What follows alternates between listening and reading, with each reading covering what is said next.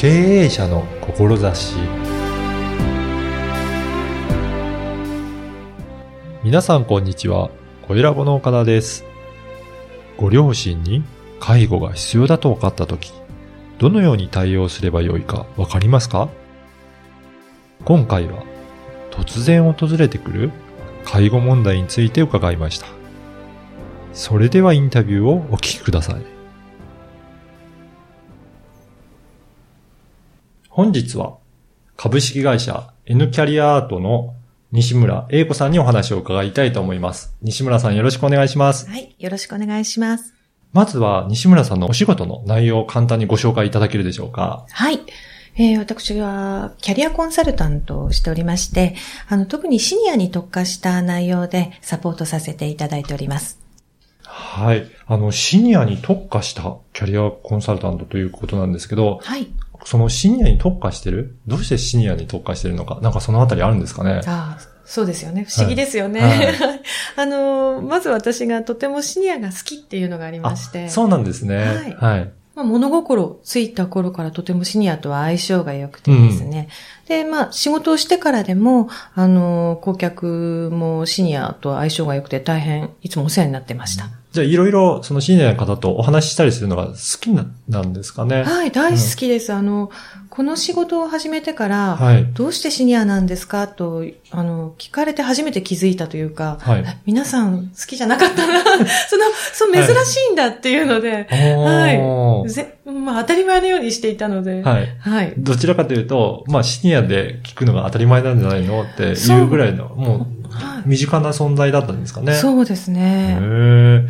いや、それで、あの、やっぱりキャリアコンサルタントというということなので、やっぱりキャリアをいろいろ、あの、コンサルティングされていると思うんですが、具体的にはどういうふうなコンサルティングになるんでしょうかね。はい、あの、一般的にキャリアコンサルタントというのは、うん、あの、年代、対象年齢もとても広くてですね、はい、あの、下は小学生のキャリア教育から、はい、と上はもちろんあの、定年後のあの、60歳を超えてからのキャリアのサポートというのがあるんですけれども、うん、あと業種も全く問わずですね、いろんな業種のサポートをしているのが国家資格キャリアコンサルタントですね。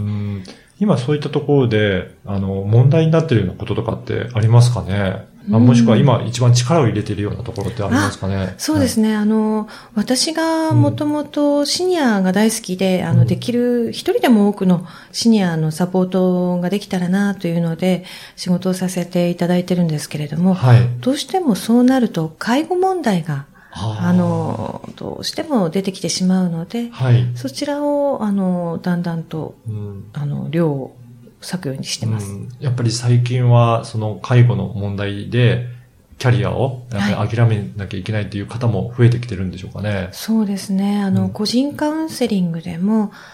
あの、介護と仕事の両立で悩まれる方も多いんですけれども、うんあの、それで離職する方もとても多いんですね。はい。で、一番の問題は、誰にも相談しないで辞めてしまうという方が多いのが問題だと思っています。ああ、そうなんですね。はい。やっぱりそれは相談するともうちょっとこういった方、やり方もあるんだなっていう、そういうことも、ケースもあるんですかね？そうですね。あの、大体、まあ、働いてらっしゃる方で、介護離職をされる方っていうのは、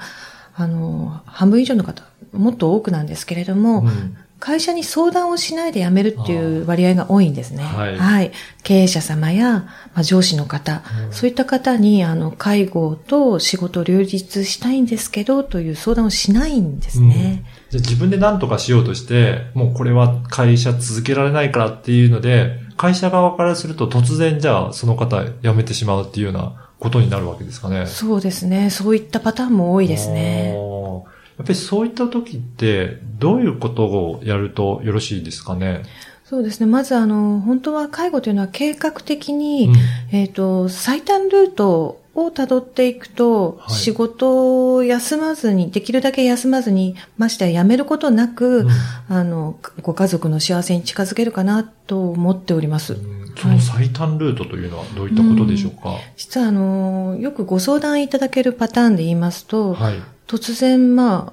親御さんが徘徊をして、はい、えー、警察から仕事中に迎えに来てくれませんかという連絡があった時に、はい、そこからスタートするとして、あ、今までこんなに進んでいたのか、認知症が。じゃあどうしたらいいんだろうで、例えば、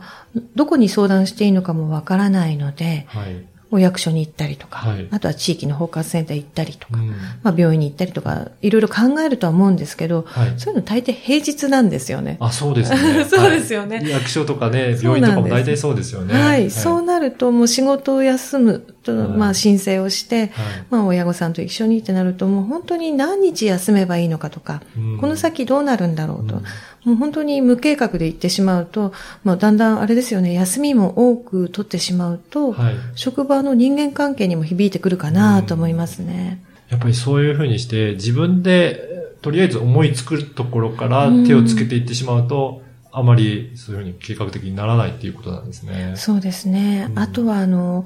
高齢化社会はこれからもっと広がるんですけれども、はい、あの、前例がない会社も多いんだと思います。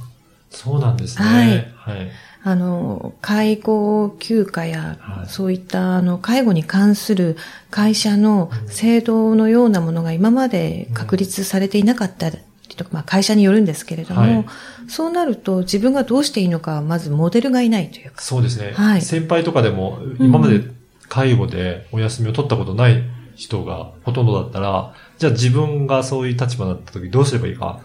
やっぱり困りますね。困りますよね。うん、また経営者様が初めてちょっとあの、従業員がそうやって何日も休むってなった時に、はい、上手に対応できるのか、知識があるのかってなると、うん、なかなかちょっとこう、そうではない会社だと難しくなってしまうのかなと思います。確かに会社側も困りますよね。うんはい、それで辞められてしまっても困るし、何日も休まれても困るっていうことですね。そうです、ね、そこは、じゃあ、どういう感じで対応するのがよろしいんでしょうかね？そうですね。あの、本来でしたらば、認知症が進む前に様々な準備をすることが理想なんですけれど、はい、なかなか難しい場合は、あの、まずはあの、職場の制度を知ると、あと法律を知ることですね。自分にはどんな形で利用することがあるのかっていうのを、まず調べ、ただわからないですよね。そうですね。はい。あの、そういったことがわからないので、あの、もちろんネットで調べるのも簡単だとは思うんですけれども、はい自分にどれくらいが当てはまるのかっていうのは、やっぱり、あの、膨大な情報の量ですので、大変だと思います。そこからスタートすると。じゃまずは、あの、西村さんのような、うん、そういった専門的に扱ってる方に相談して、うんはい、どこから自分は手をつけていけばいいのかっていうところで、整理してもらうと、ちょっと進めるような気がしますよね。そうですね。お困りの時というのは、やはり専門家に任せるのがいいかなと思いますね。うん、ますますこれからね、あの、そういったあの、介護は必要とする、そういった働き、ね、あの、両親とかの介護をする必要はある方も増えてくると思うので、でね、ぜひそういった方は自分で考えて、うん、それで手当たり次第やるのではなくて、うん、やっぱり相談しながら、しっかりと計画的にやるっていうところが大切なんですね。はい、そうですね。あの、昔のように兄弟の人数が多いご家庭って少ないと思うので、はい、やはり一人、二人、三人で、あの、親御さんを見てる方が多いと思いますので、うん、どうしても一人当たりの負担が大きいと思うんですね。はい。うんぜひ、ね、はい、そういったところをご相談いただければと思います。はい。で、あの、この番組は経営者の志という番組なんですが、西村さんがこういった事業をやる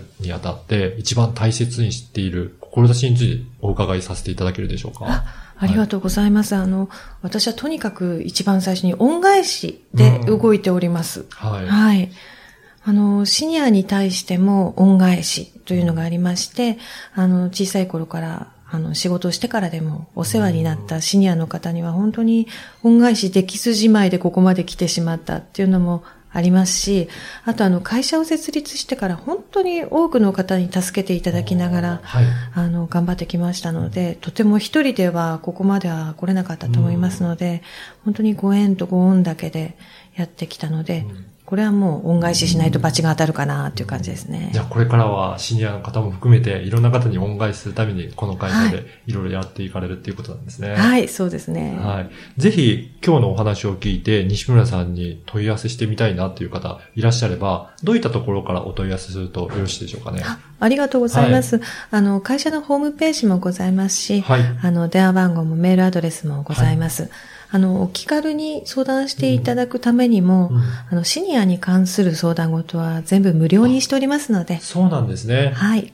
まずは困ったら、じゃあちょっと一回ご相談して、こういうことがあるんだけど、ということで、ね、はい、問い合わせていただければ、何らかの解決のヒントをいただけるかと思いますので、はい。ぜひ、あの、ポッドキャストの説明文にも、えー、URL とか電話番号を記載しておりますので、そこからアクセスして、えー、ぜひお問い合わせいただければと思います。はい。はい、本日は N 株式会社 N キャリアアートの西村英子さんにお話を伺いました。西村さんどうもありがとうございました。はい、ありがとうございました。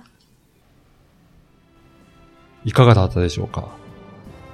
子供の頃から年配の方と接することが自然で好きだったという西村さん。今までお世話になった方や携わっている方に恩返しをしたいという言葉が印象的でした。そんな思いでシニアのキャリアカウンサルタントをされている西村さんは介護問題についても取り組まれています。介護と仕事の両立に悩んで誰にも相談することなく会社を辞めてしまう人も少なくないそうです。相談するにしても、平日にお休みを取らなければと思っている方は、ぜひ一度西村さんに相談してみてはいかがでしょうか。あなたの思いを声で届けてみてはいかがでしょうか。ではまた次回。